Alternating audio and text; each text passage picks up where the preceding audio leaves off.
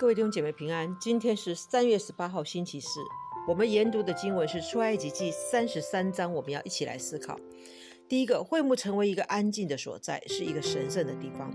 摩西可以在这儿单独亲近神，在那里他不受任何的骚扰。在我们日常的生活中，这样的一个地方是何等重要啊！它可以是我们自己的房间，或是在营外，例如是礼拜堂、图书馆或没有人的野外海边。第二个，我们要一起思考的主题是：那时候人对神的认识是透过第三者，故与神有所距离。他们是从他的名字和眼所见的来认识他，却没有单独亲近神的机会。但摩西却不同，他超出了他们的情况，他与神有一个活泼而亲密的关系。神与摩西在会幕之中说话，好像朋友交谈一样。摩西为什么能得到神这样的恩待呢？这当然并非由于他是完人，大有恩赐或能力，乃是由于神拣选他，他也一心一意依靠神的智慧与启示。与神为友，实在是摩西的特权，是别的以色列人不曾经历的。他面对面与他说话，这些都是他忙碌而活跃的生活中宝贵的经历。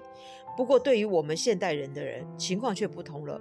主耶稣称他的十二门徒为友，并且包括所有的门徒。他既称你为朋友，你愿意不愿意像摩西一样信靠他呢？第三个我们要思考的主题就是。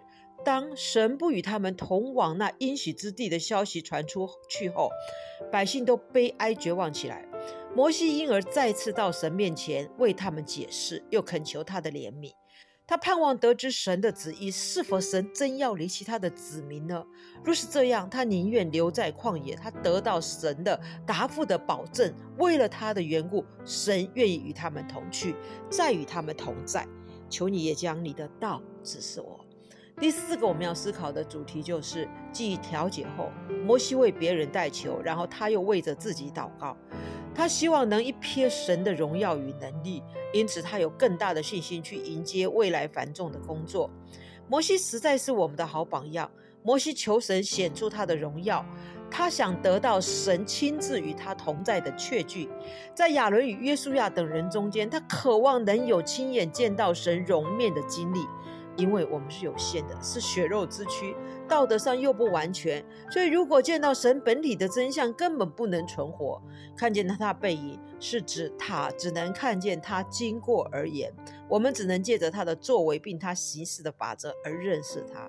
唯独借着耶稣基督，才能真正完全认识他。耶稣应许要向信他的人显现。当你面对一些重责使你胆怯的时候，可以祈求。